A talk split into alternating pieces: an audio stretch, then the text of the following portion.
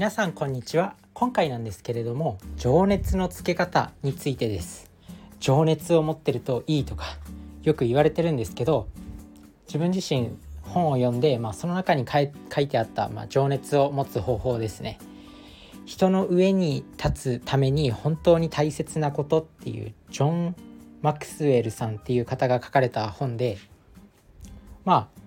人の上に立つために、まあ、大事なことが書かれてる本なんですけど、まあ、その中にね情熱を持つことが大事だっていう、まあ、章チャプターがあるんですよ。その中で、まあ、情熱を持つ方がこう知識とか学歴とかを持つよりも最も大事だっていうことを言っています。でリーダーリーダーはね、まあ、結構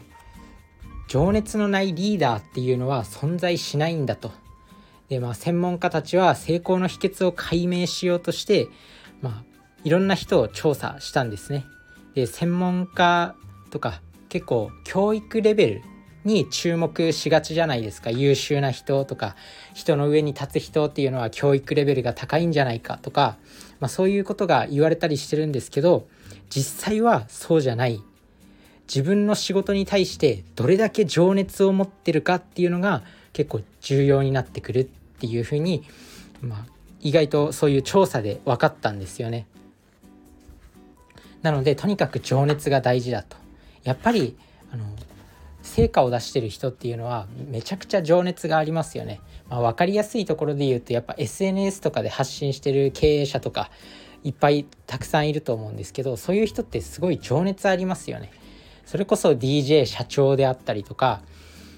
青汁王子三崎裕太さんであったりとかものすごいこう上に行くぞっていう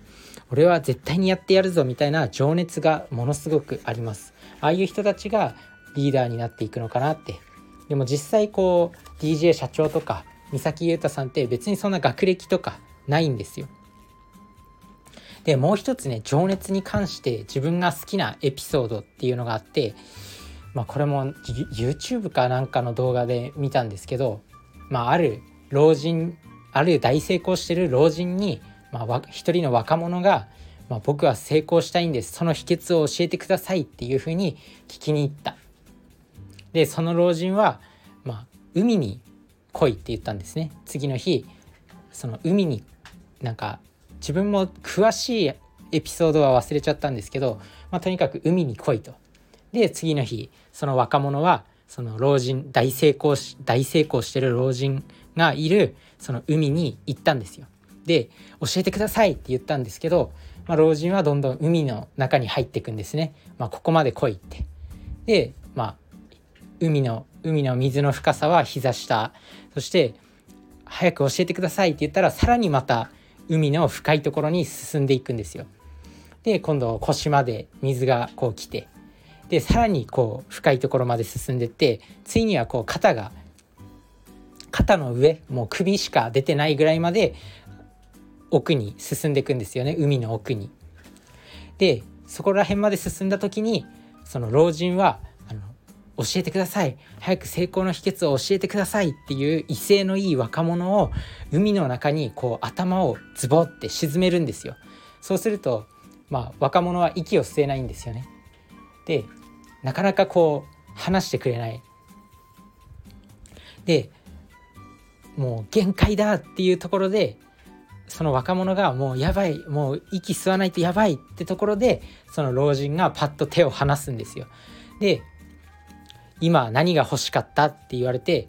その若者は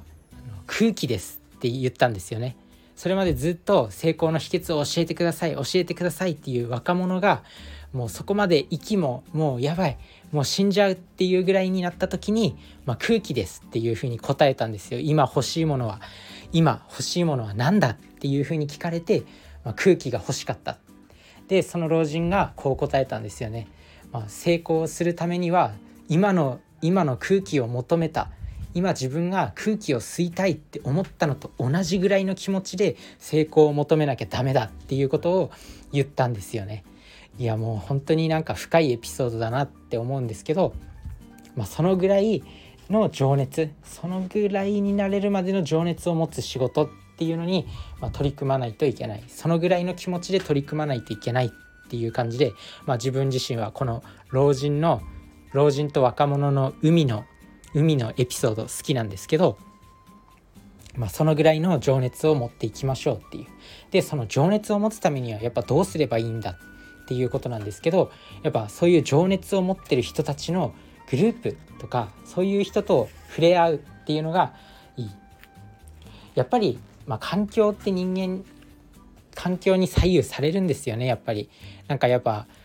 別に頭の悪い人でも、まあ、東京大学に毎年何十人も合格させてるような学校に入るといくらなんだろうそんなに頭良くない人でも東京大学に入れるんですよ。やっぱり周りの人が行ってるから俺も行けんじゃねえか。あの先輩が行ったなら俺も行けるんじゃないか。みたいな感じで地方のトップの地方のめちゃくちゃ優秀な人たち地方の、まあ、そこそこの学校でめちゃくちゃ優秀な人よりもその進学校進学校超進学校の底辺ぐらいの人がまあ能力能力に関しては、まあ、地方のトップの進学校の人地方のまあそういうなんだろうあんまりパッとしない高校のトップの人か、まあ、そういう人たちより、まあ、能力的には劣っていてもやっぱ東京大学に何人も毎年合格者を出してるような高校の人の方がやっぱ周りの環境に左右されて東京大学に合格しやすいっていう事例があったりとかするようにやっぱ自分自身がこう火を灯してくれる人心に情熱を灯してくれる人と付き合うっていうことが大事になってきます。なのでそういう情熱的な人々と友達になるっていうのが、まあ、この本の中で、まあ、書いてあります。まあ情熱を持つ方法っていうのがそういう情熱的な人々と友達になるっていうのが大事だよって。で類をと類は友を呼ぶっていうことわざあるじゃないですか。で実際に似た者同士っていうのがグループを作ってるんですよ。だからそういう人と出会いに行こうって。まあそういう人がいる場所ってどういうどういうところなんだろうって思った時にまあそういうなんだろう意識の高い人たちが出席するようなセミナーであったりとかあと最近自分がいいなって思うのはそれこそその西野昭弘さんとかオンラインサロンっていうのをやってるんですけどそういうのいいなっていうふうに思います。まあ、この前西野昭弘さんが紀ノ国屋書店で本のサイン会をやってたんですけど、まあ、そういう出版出版講演会とかなんかそういう講演会とか結構いいと思いますね。そういうコミュニティに属するっていうのはいいかなって思います。なんか逆にそういうあんまり有名じゃない人あんまり有名じゃない人っていう言い方もあれだけどなんかこうちょっと怪しそうだなみたいなところだとなんかネットワークビジネスに勧誘されたりとかするんでちょっと危険なんですけどなんかそういう著名人とかのコミュニティってすごくいいなっていうふうに思います。なのでそういったところからこう情熱を持ってる人たちとつながるっていうことをすると、まあ、自分自身の周りの環境が変わって自分にも情熱が宿ってくると思います。まあ、学歴よりも情熱とか知識とか教養教育レベルよりも情熱が大事なんだよっていうことですね。やっぱ情熱を持ってる人が結局は勝るというかなんかそういうところに力を注いでいきたいなって思うとともにやっぱりこう自分自身が情熱を注げる仕事自分自身がこう情熱を持ってできる仕事っていうのを選んでいくっていうのもすごく大事なんだと思います。成果を出すためにはね。なのでまあもう今一度こう自分自身を振り返って、まあ、そういう仕事をやっていきましょうっていうことです。是非そういった気持ちで生きてみてください。まあ、自分自身も頑張っていきたいと思います。それじゃあね。バイバーイ。